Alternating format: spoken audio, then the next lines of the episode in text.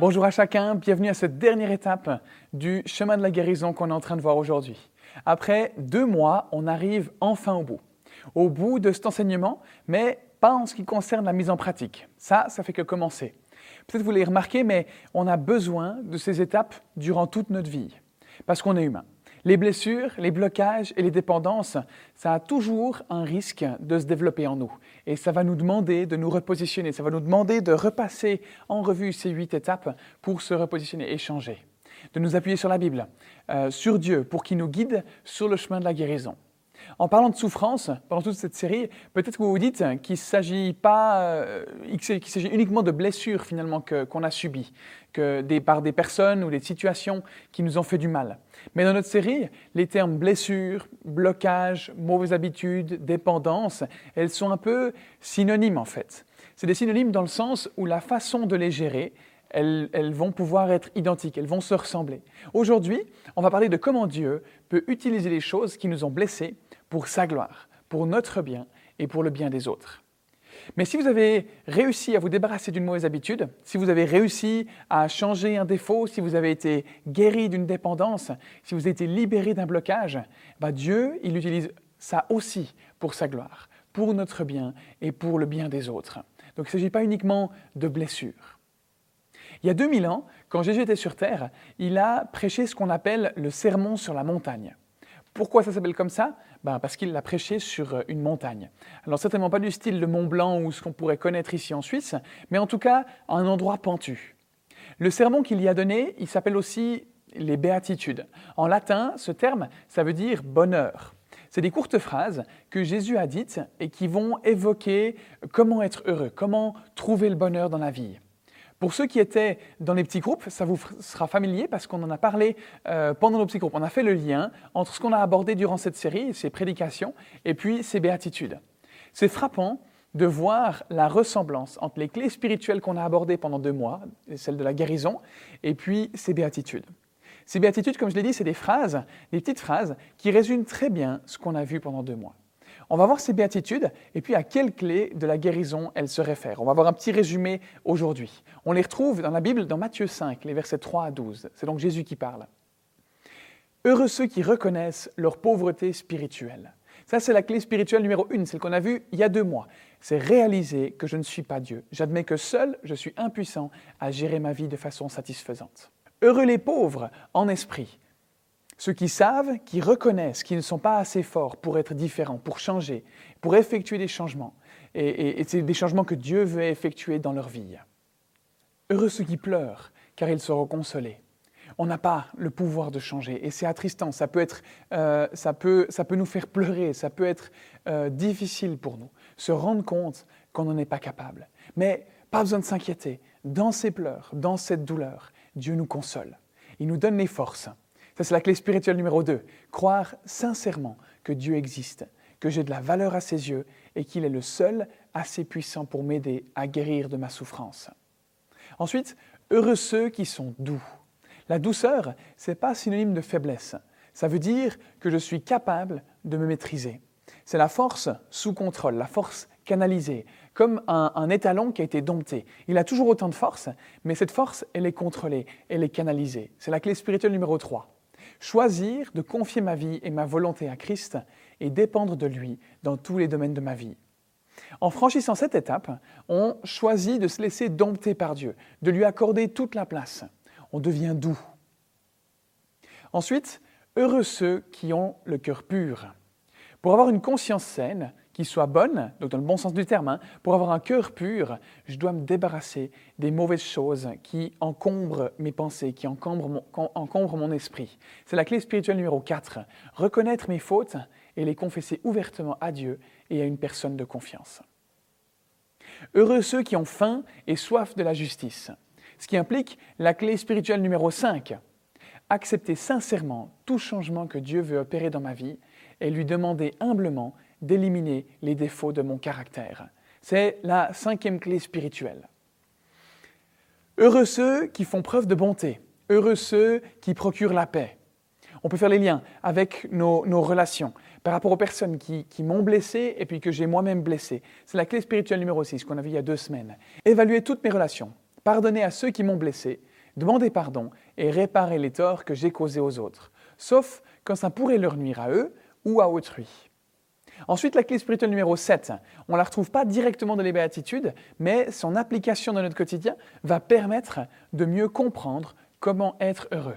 C'est la clé suivante. Réserver chaque jour un temps avec Dieu pour examiner ma vie, lire la Bible et prier.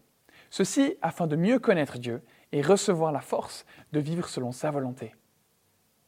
En prenant du temps avec Dieu, au travers de la méditation, de la lecture de la Bible et puis de la prière, eh ben, je peux me recentrer sur ces paroles de Jésus qu'on a vues dans les béatitudes, me demander comment je les vis au quotidien et les laisser influencer ma façon d'être.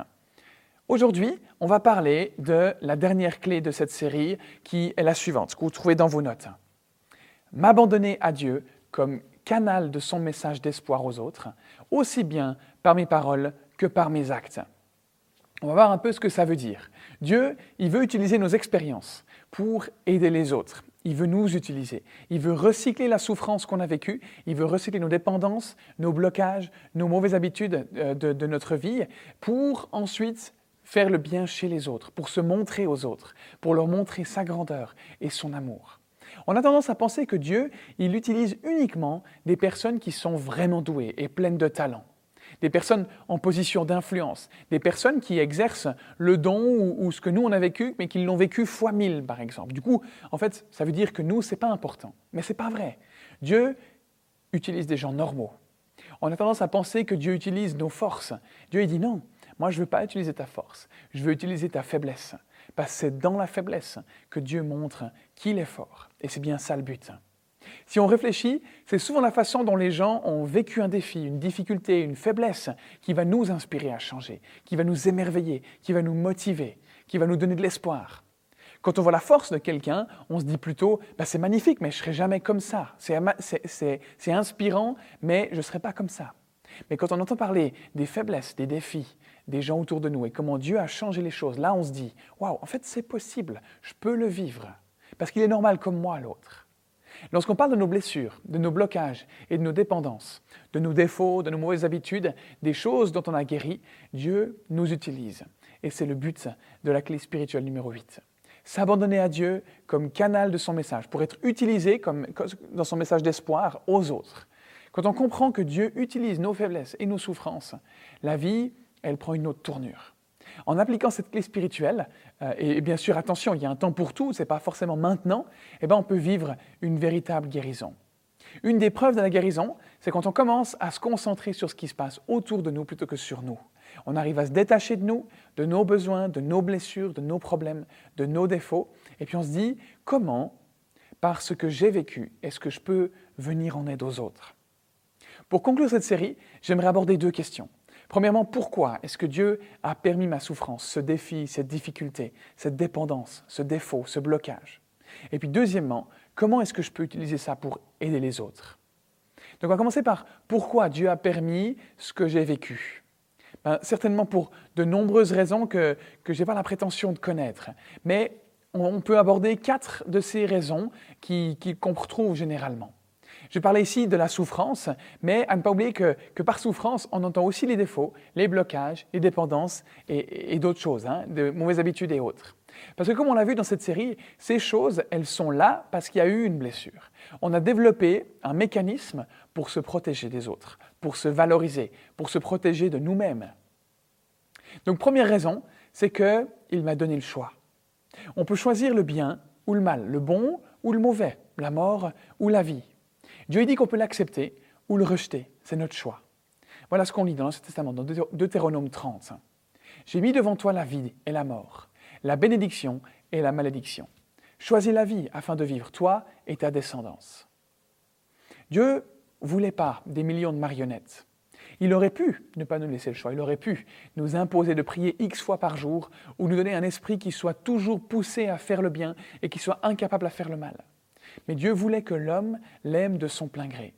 Cette capacité de faire des choix, ce n'est pas qu'une bénédiction, ça peut aussi être un fardeau, ça peut aussi être un poids, parce qu'on fait parfois des choix qui sont peu judicieux. Et les choix peu judicieux, eh bien, ils provoquent toutes sortes de conséquences douloureuses dans nos vies. C'est donc bon que je sois libre et que je puisse choisir, mais malheureusement souvent, je choisis la mauvaise chose. Je choisis ce qui va provoquer des souffrances, des blessures, des blocages, des dépendances. Je peux choisir d'essayer la drogue. Si je m'y habitue, c'est ma responsabilité. Dieu dit non, moi je ne voudrais pas que tu vives cette souffrance, euh, que tu cette souffrance. Mais en fait, ça fait partie du choix que j'ai. Parfois, on ne fait pas ce qui est bien et puis on se blesse nous-mêmes. D'autres fois, c'est les autres qui nous blessent et nous, on n'y peut rien. Un parent, un ancien conjoint, un prof, un patron ou un ami.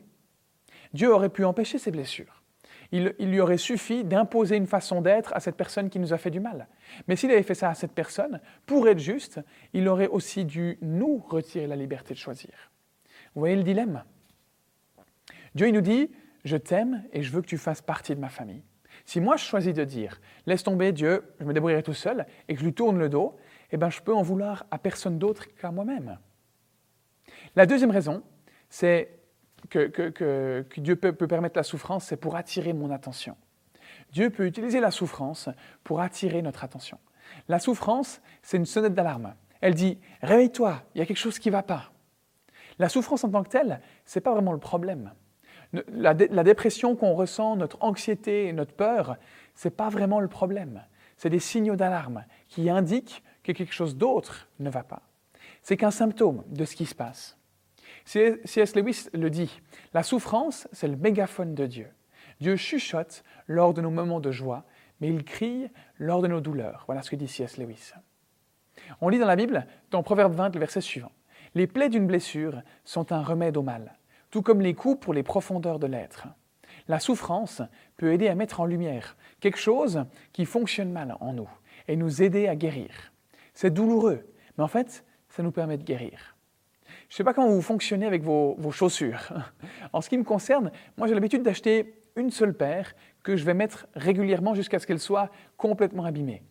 Alors bien sûr, j'en ai d'autres pour aller avec un costard, pour faire du sport ou, d'autres choses.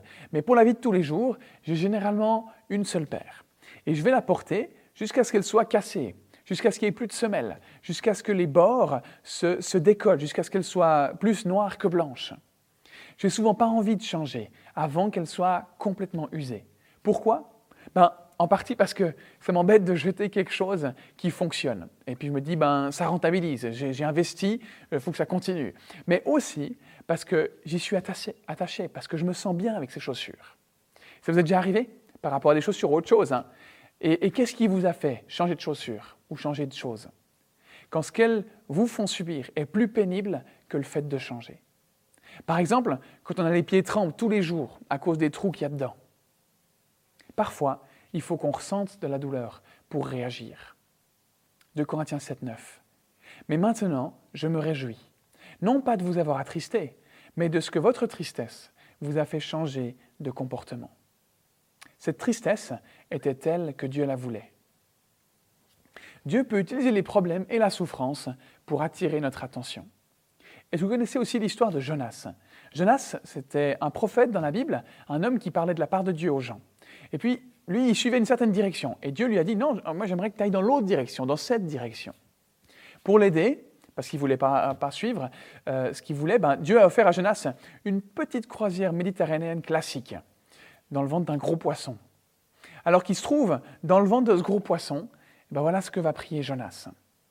Quand mon âme était abattue en moi, je me suis souvenu de l'Éternel, et ma prière est parvenue jusqu'à toi, dans ton saint temple. Dans son malheur, Jonas s'est souvenu de Dieu. Son attention s'est portée sur Dieu quand il était dans la souffrance. Troisièmement, pour m'apprendre à dépendre de lui. C'est difficile de se rendre compte que Dieu est tout ce dont on a besoin tant qu'il n'aura pas été notre seul recours possible. Le jour où on a l'impression de tout perdre, que tout s'écroule, on se rend compte que Dieu est notre seul recours. Voilà l'exemple de Paul dans 2 Corinthiens. Nous avons été accablés à l'extrême, au-delà de nos forces. Nous avions intérieurement accepté notre arrêt de mort, afin de ne pas placer notre confiance en nous-mêmes, mais en Dieu qui ressuscite les morts. C'est lui qui nous a délivrés. Il est tout ce dont on a besoin. Des fois, c'est le fait de vivre certaines situations compliquées qui nous font prendre conscience que, Dieu est vraiment capable de les résoudre. Des fois, Dieu va permettre la souffrance pour nous apprendre à dépendre de lui. Dans le psaume, dans le psaume 119, voilà ce qu'on lit. Euh, c'est ce qu'un homme exprime à Dieu. Pour moi, la souffrance a été une bonne chose. Elle m'a appris ce que tu voulais. Malheureusement, il y a certaines choses qu'on apprend uniquement à travers la souffrance. C'est un des moyens qui peut nous faire beaucoup grandir. C'est douloureux, mais ça nous fait grandir. Et quatrièmement, pour me permettre de servir les autres. La souffrance, elle me rend humble, elle me rend compatissant, elle me rend compréhensif vis-à-vis des autres, elle me rend sensible aux besoins des autres. On comprend mieux pourquoi certaines personnes réagissent d'une manière ou d'une autre. On sait comment se comporter. Comme le dit la clé spirituelle numéro 8, je m'abandonne à Dieu pour aider les autres. En gros, c'est ça. La souffrance, elle peut me préparer à servir. On lit dans 2 Corinthiens, il nous réconforte dans toutes nos détresses, afin qu'à notre tour, nous soyons capables de réconforter ceux qui passent par toutes sortes de détresses, en leur apportant le réconfort que Dieu nous a apporté. Tout le monde a besoin d'une guérison ou, d'une autre. Une guérison morale, une guérison physique, une guérison spirituelle, sociale, relationnelle. On a tous des blessures, on a tous des mauvaises habitudes, des complexes. Personne n'est parfait. Qui mieux qu'un alcoolique peut aider quelqu'un qui lutte avec l'alcoolisme? Qui mieux que quelqu'un qui a été maltraité peut aider quelqu'un qui souffre de maltraitance? Qui mieux qu'un chômeur peut aider quelqu'un qui a perdu son travail aussi? Qui mieux qu'un couple qui a eu un adolescent en crise peut aider un couple qui a des problèmes avec un adolescent? Qui mieux que quelqu'un qui a souffert de rejet peut aider quelqu'un qui se sent rejeté? Dieu veut utiliser et recycler la souffrance de nos vies pour aider les autres. Mais ça, ça nous demande le courage d'en parler et d'être honnête, d'être authentique. Donc, à quelque part, garder cette blessure enfouie en nous, c'est du gaspillage. C'est une occasion perdue de permettre à quelqu'un d'autre d'échapper à la souffrance que nous-mêmes on a vécue. Il existe une magnifique histoire dans la Bible. C'est dans la Genèse. C'est l'histoire d'un homme qui s'appelait Joseph. Il a vécu des, choses extrêmement injustes et pourtant, il est resté concentré, il est resté bon avec les autres. Il n'a pas, reporté sa frustration sur les autres. Il ne méritait pas les souffrances qu'il a vécues et pourtant, il les a vécues. Un jour, ses onze frères, il avait onze frères, complotent contre lui et puis le vendent à des marchands d'esclaves. De retour à la maison, ses frères ils font croire à leur père que Joseph a été mangé par un lion. Mais, mais, mais voilà, bah, vous savez, je vous l'ai dit, c'est pas vrai. Il est emmené en Égypte, dans un pays étranger, où il est vendu comme esclave à un homme, euh, un homme qui s'appelait Potiphar. Il y fait son travail et il vit euh, là-bas une vie qui, est pure. Mais la femme de son maître, elle essaye de le séduire. Elle l'aime bien, et puis elle essaye de le séduire. Et lui dit non, je ne peux, pas faire ça, tu es, marié à Potiphar, je ne peux pas faire ça. Elle, vexée de, la réaction de Joseph, elle crie à l'aide, au viol. Et, elle va accuser Joseph auprès de son, mari en lui disant qu'il a, a, essayé de la violer. Il va se retrouver en prison. Euh, et, et puis voilà, tout va mal dans la vie de Joseph. Mais Dieu savait exactement ce qu'il faisait avec Joseph. Dans cette prison, il va y rencontrer quelqu'un qui va lui permettre ensuite de rencontrer le Pharaon, donc l'homme le plus puissant d'Égypte, le roi d'Égypte. Et il va se retrouver dans une position qui fait de lui le deuxième homme le plus puissant d'Égypte, juste derrière Pharaon. Dieu l'utilise pour sauver l'Égypte de la destruction et de la famine. Mais, pas seulement l'Égypte, des habitants des pays aux alentours aussi bénéficiaient de l'aide de l'Égypte en, termes en termes alimentaires dans cette famine. Un jour, c'est les frères de Joseph qui arrivent pour lui demander de la nourriture. Au bout d'un certain temps, ils le reconnaissent. Ils s'attendent à ce qu'il leur fasse couper la tête, mais, voilà ce qu'il leur répond dans Genèse 50 au verset 20. Vous avez voulu me faire du mal, mais Dieu a voulu changer ce mal en bien. Dieu est plus grand que les gens qui nous blessent. Peu importe ce que les autres nous ont fait, Dieu peut le transformer et l'utiliser pour le bien. Dieu ne méprise jamais une blessure. C'est souvent nous qui la méprisons si on ne se permet pas d'en tirer une leçon et si on ne le partage pas aux autres. Comment est-ce que les autres peuvent être bénis, être aidés, si on ne leur partage pas de nos problèmes euh, et de ce qu'on a vécu et qu'on ne les encourage pas à suivre les solutions ou les clés qu'on a trouvées dans ce qu'on a vécu On a vu pourquoi Dieu pouvait permettre la souffrance dans nos vies. L'enjeu de cette huitième clé spirituelle, c'est de pouvoir utiliser ces expériences pour venir en aide aux autres, comme je l'ai dit. Mais ce n'est pas toujours facile de savoir comment faire. La clé spirituelle numéro 8 de notre chemin de guérison, elle se base sur le, le passage de 1 Pierre 3 au verset 15. Soyez toujours prêts à défendre l'espérance qui est en vous, donc votre foi en Dieu, devant tous ceux qui vous en demandent raison, mais faites-le avec douceur et respect. À l'Ashtami, on aimerait mettre l'accent sur cinq aspects dans le développement de nos vies pour vivre selon ce que Dieu nous demande. On veut adorer Dieu parce qu'il le mérite, simplement par qui il est. On veut grandir en maturité spirituelle en apprenant à connaître Dieu. C'est ce qu'on vit, par exemple, quand on guérit d'une blessure ou d'un problème. On apprend à connaître Dieu savoir comment il nous sauve, comment il nous conduit, comment il nous, aide dans la vie. On veut vivre euh, une relation les uns avec les autres, c'est le troisième, c'est le, le, fait de pouvoir partager avec ceux qui nous entourent, de créer des liens, de s'entraider, de s'encourager.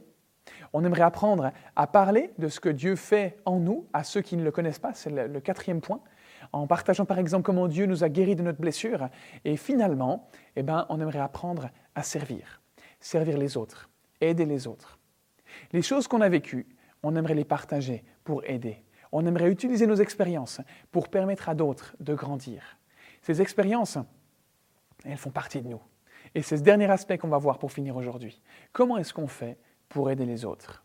Quand on a vécu quelque chose de difficile et qu'on s'en est sorti, les personnes qui luttent actuellement avec ce même défi que nous on a vécu, elles vont avoir certaines questions à nous poser. Et c'est pour ça que c'est bien d'être prêt, d'être prêt à, défendre l'espérance qu'il y a en nous, comme on le disait dans 1 Pierre, d'avoir pris le temps d'identifier ces différents éléments, en étant prêt à répondre aux questions que, que ces personnes pourraient nous poser. Donc on commence par faire une liste de toutes les expériences qu'on a vécues jusqu'à aujourd'hui, les positives et les négatives, celles qu'on a provoquées nous-mêmes et qui sont notre responsabilité, et celles qu'on n'a pas provoquées, qui sont de la responsabilité de quelqu'un d'autre. Et ensuite, on peut se demander, qu'est-ce que j'ai appris de cette expérience? Comment est-ce que Dieu m'a aidé à surmonter ces moments difficiles. On peut demander de l'aide à Dieu, simplement en lui parlant, en lui disant, Seigneur, comment est-ce que tu m'as aidé à surmonter ces moments difficiles que j'ai vécus? Ensuite, c'est important de pouvoir écrire ce qu'on a vécu sur une feuille de papier ou, ou dans un cahier. Pourquoi? Parce que nos pensées, elles se précisent quand on écrit. Elles nous permettent d'y voir plus clair. Et on peut terminer par se demander qui pourrait profiter le plus de mon histoire? La réponse, c'est certainement la suivante les gens qui vivent en ce moment ce qu'on a déjà vécu. On peut dire à Dieu qu'on se rend disponible. Ce qu'on vit a de l'importance, peu importe à quel niveau. Des fois, on se dit que ce qu'on a vécu, ça intéresse personne. Mais c'est faux. Satan, il essaye de nous faire croire qu'on est seul à avoir vécu ce qu'on a vécu, ou que personne n'a envie d'entendre ce qu'on a vécu, parce que ça joue pas en sa faveur. Parce qu'on risque de voir de bonnes choses en sortir, parce qu'on risque de voir des gens retrouver du sens à leur vie, retrouver de la joie, du bonheur. Il y a des gens qui ont besoin d'entendre notre histoire parce qu'ils sont en train de vivre ce que nous on a vécu. Galate 6. Si quelqu'un se laissait surprendre par quelque faute, ramenez-le dans le droit chemin avec un esprit de douceur. Et toi qui interviens, fais attention de ne pas te laisser toi-même tenter. Aidez-vous les uns les autres à porter vos fardeaux. De cette manière, vous accomplirez la loi du Christ. Il s'agit d'un ordre. Dieu dit pas, alors ça serait bien si éventuellement vous pouviez porter les fardeaux des autres. Il dit non, portez les fardeaux. Si vous êtes un croyant, eh ben on a le devoir d'être attentif aux problèmes et aux soucis des autres. Ce n'est pas un conseil, c'est un ordre. Et dans un deuxième temps, on va voir trois éléments auxquels euh, on peut faire attention quand on raconte aux autres ce qu'on a personnellement vécu dans nos souffrances, dans nos dépendances, dans nos blocages, dans nos mauvaises expériences. On a tous une histoire à raconter. Dieu ne veut pas gaspiller les blessures et les problèmes qu'on a rencontrés. Premièrement, soyons humbles. On est tous logés à la même enseigne. On lutte tous ensemble. Lorsqu'on raconte notre expérience, lorsqu'on témoigne, c'est comme si un blessé de guerre venait en, aide à un autre blessé de guerre. On est dans la même difficulté ou dans euh, sur le même champ de bataille, mais on peut s'encourager.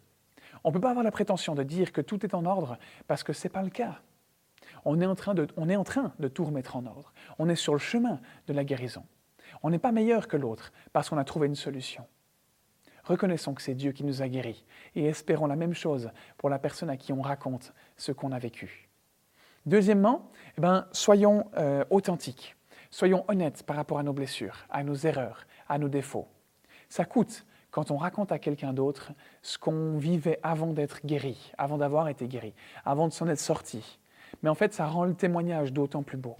Ayons le courage de dire aux autres ce avec quoi on lutte, ou on luttait, et comment Dieu nous en a sortis. On veut être une église où on peut être vrai les uns avec les autres, authentique. Honnêtement, s'accepter tel qu'on est et accepter les autres tels qu'ils sont. Pas besoin de préserver les apparences. Encore une fois, le fait d'être authentique avec ce qu'on vit, ça rend l'action de Dieu en nous encore plus belle, parce que sa victoire, elle est encore plus importante. Et ça montre à tout le monde ce qu'il est capable de faire, et ça encourage d'autres à le faire aussi. Ça met les choses en lumière plutôt que de les garder cachées dans l'obscurité. Le fait de raconter notre histoire, non seulement peut redonner de l'espoir aux autres, mais ça nous apporte personnellement aussi une partie de guérison. En partageant notre vécu, on devient un peu plus fort, on est un peu plus guéri, on avance un peu plus sur ce chemin de la guérison, on grandit, on dépend un peu plus de Dieu. Et puis troisièmement, ne pas faire la leçon. On raconte simplement notre histoire. On est des témoins de ce que Dieu a fait. On devient n'en devient pas des experts en la matière qui ont tout compris. C'est pas possible de forcer quelqu'un à vivre la même chose que nous. Même si on est bien intentionné, même si ce qu'on explique ou ce qu'on partage, c'est bien, notre rôle, c'est simplement de raconter ce que Dieu a fait en nous et de prier pour que ça puisse en inspirer d'autres. C'est une manière que Dieu a d'utiliser notre témoignage, venir en aide aux personnes qui nous entourent, aux autres personnes. Pour terminer, j'aimerais nous encourager à entreprendre cinq actions. Ouais, ça fait beaucoup, mais vous verrez, elles sont vraiment bien, je pense. Premièrement, si vous n'avez pas encore donné votre vie à Jésus, euh, c'est-à-dire choisi de laisser prendre la direction de votre vie, de ne plus agir selon votre volonté, mais selon la sienne. Faites-le aujourd'hui. Je vous encourage à le faire aujourd'hui. Qu'est-ce qu'on attend? Qu'est-ce que vous attendez? Le pire du pire, ça serait d'écouter ces prédications, d'écouter ce qu'on a étudié ensemble, cette série, d'entendre ces vérités et l'espoir qu'elles peuvent vous apporter, pour ensuite ne rien en faire. Donnez suite à ce que vous avez entendu. Faites un choix. Deuxièmement, peut-être que vous luttez intérieurement avec cette pensée suivante. Marc, euh, t'arrêtes pas de dire que Dieu il peut recycler ma souffrance ou mes difficultés, mais ce que je ressens moi, c'est qu'en fait elle est inutile. Je souffre et j'ai l'impression que ça sert à rien. Ça fait juste mal. Il n'y a pas de sens à ce que je vis. Je, lutte depuis tellement longtemps avec ce blocage, avec cette dépendance, que ça sert à rien. Tu ne comprends pas à quel point c'est douloureux et à quel point c'est dur. Il y a juste pas de solution possible. Il y a juste, ça peut juste de toute façon rien donner de, bien en fait. Vous avez certainement raison. Je ne sais pas ce que vous ressentez exactement. Je ne sais pas ce qui vous fait souffrir exactement. On a le droit de souffrir. Je ne suis pas en train de dire ça. Mais ne dites pas, ne laissez pas vous pensez vous dire que ça n'a pas de sens. Peu importe la souffrance, peu importe la dépendance, le défaut avec lequel on lutte, ça travaille pour notre bien. Ça travaille pour notre vie éternelle. Bien sûr qu'on ne voit pas ça. Bien sûr qu'on ne voit pas la différence que ça fait aujourd'hui. Mais Dieu utilise ça pour le transformer en bien. Que ça soit ici sur terre ou dans l'éternité. Ne disons pas que ça n'a pas de sens. Ça rend la difficulté inutile. Ça rend la souffrance qu'on vit inutile.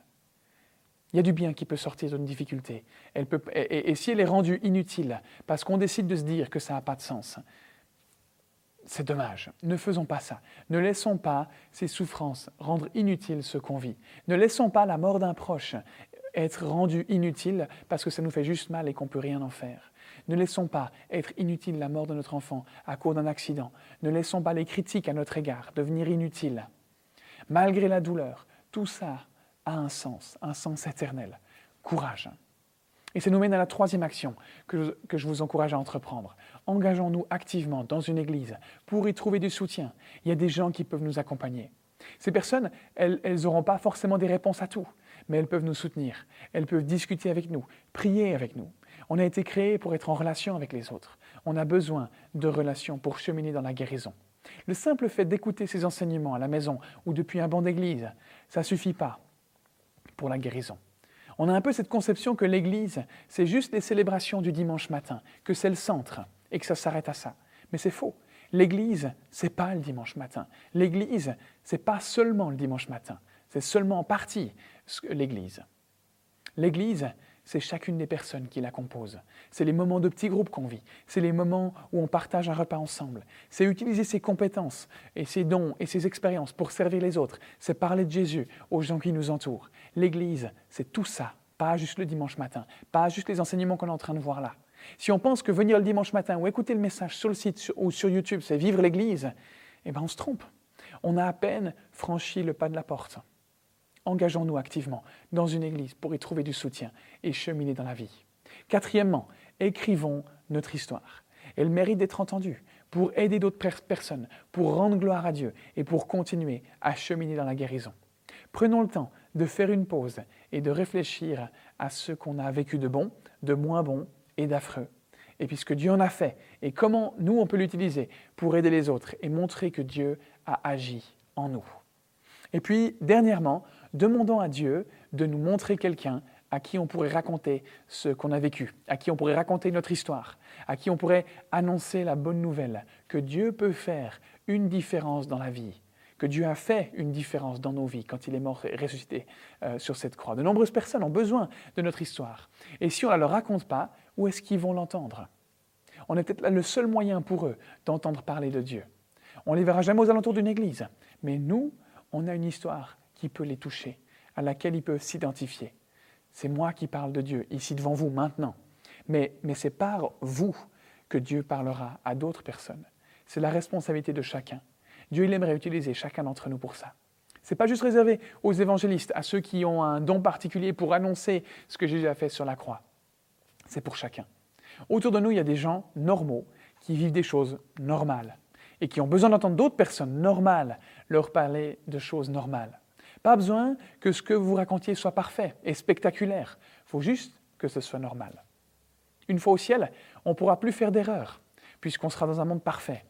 Et on ne pourra plus annoncer la bonne nouvelle de Jésus aux gens qui ne l'ont pas entendu. C'est le rôle de tout croyant sur terre. On participe à la mission que Dieu a donnée aux hommes. Des fois, des gens sont prêts à recevoir ce message, cette bonne nouvelle, mais nous, on n'est pas prêts à en parler. Il y a des gens qui ont besoin d'entendre notre histoire. Pas besoin d'être parfait, juste de dire, voilà ce que j'ai vécu. Ce qu'on a vécu, ça ne peut pas être refusé. On l'a vécu, c'est comme ça. Acte 20, 24. Mais, si, mais je n'y attache aucune importance et je ne considère pas ma vie comme précieuse, pourvu que j'accomplisse avec joie ma course et le ministère que le Seigneur Jésus m'a confié annoncer la bonne nouvelle de la grâce de Dieu. Partager la bonne nouvelle de l'immense espérance qu'est l'amour de Dieu et sa bonté. Il n'y a pas de plus grand accomplissement dans la vie que celui d'aider quelqu'un à reconnaître Jésus comme Sauveur et Seigneur. Imaginez, vous, vous êtes au ciel et puis quelqu'un s'approche de vous et vous dit Ah ben, j'aimerais vous remercier. Me remercier, mais euh, pourquoi? Pourquoi? On ne se connaît pas, non? Non, mais en fait, dans les années 2020, vous, vous étiez investi à l'âge pied du Jura. Vous avez donné de votre temps et de votre argent pour que cette Église, elle puisse annoncer la bonne nouvelle et accompagner les gens à, grandir avec Jésus dans leur quotidien, dans leur vie. Cent ans plus tard, en 2120, euh, après votre mort donc, hein, cette Église, elle m'a permis à moi de rencontrer Jésus. Donc c'est en partie grâce à vous que je suis là. C'est bon, non? Investir dans ce que Dieu nous demande de faire, ça a des répercussions qui dépassent les années de notre vie sur Terre. J'ai discuté avec quelqu'un qui s'occupe d'une partie de la, forêt de Cossonay et il me disait que les décisions qu'il prenait aujourd'hui au sujet de l'entretien de la forêt, eh ben, ça aurait des répercussions dans 50 ans seulement. Donc on essaye de penser 50 ans à l'avance, ce qui serait le mieux pour la forêt et pour les personnes qui en bénéficieraient. Qu'est-ce que nous, on aimerait laisser? En, anticipant. C'est la chose la plus importante qu'on puisse faire sur cette terre. J'aimerais vous inviter à terminer en priant avec moi. Seigneur Jésus, tu me connais parfaitement. Tu vois mes douleurs, mes défauts, mes expériences de vie. Tu vois comme, euh, je les gère, Seigneur. C'est douloureux, épuisant, déstabilisant, parce que je ne sais pas trop quoi en faire. Tu dis dans la Bible que tu peux utiliser toutes ces expériences. Ça me tue que ces expériences, elles servent à rien. J'aimerais qu'elles servent à quelque chose, qu'elles servent à montrer comme tu es grand, qu'elles servent à me guérir, qu'elles servent à guérir les autres, à aider les autres. Mais c'est tellement dur à vivre. J'ai besoin de toi. Je ne comprends pas tout et j'ai besoin que tu me diriges, que tu me montres comment tu peux utiliser tout ça et, et à qui en parler. Je veux être témoin des choses que tu as faites en moi. Utilise-moi pour que d'autres personnes te découvrent et puissent eux-mêmes vivre cette espérance. Tu es ma raison d'être, mon plus grand bien. Amen. On est au bout de cette série, mais son contenu, comme je l'ai dit au début, on va en avoir besoin durant notre vie entière. Et c'est OK. Un pas à la fois, un défi à la fois, un jour à la fois. Si vous avez pris une décision particulière suite à aujourd'hui, ne restez pas seul. Notre Église, c'est une famille où on se soutient et on s'accompagne. Ne vous dites pas, quand tout sera revenu à la normale avec ce Covid, ben, je regarderai pour un petit groupe pour venir à l'Église ou pour contacter Marc ou quelqu'un de l'Église ou, autre chose. La vie, elle ne s'arrête pas pendant ce temps. Covid ou pas, on a besoin de se soutenir et de s'accompagner maintenant. Repoussez pas à plus tard ce qui peut être fait maintenant. Ça peut être déstabilisant, ça peut, être, euh, euh, ça peut faire peur parce qu'on ne connaît pas, parce qu'on ne sait pas exactement comment faire, parce qu'on a l'impression que c'est ridicule. N'hésitez pas, s'il vous plaît, contactez-moi par mail ou, par le formulaire, contactez l'Église par le formulaire sous la vidéo, ou parlez à la personne qui vous a montré la vidéo que vous venez de voir. Je prie pour vous, pour que Dieu vous guérisse, pour que Dieu euh, restaure euh, votre vie, vos relations, tout ce que vous vivez, et dans tout ce que vous vivez, pour que les gens voient que Dieu est capable euh, de faire des choses magnifiques, et pour que d'autres puissent entendre parler de ce que Dieu fait dans vos vies.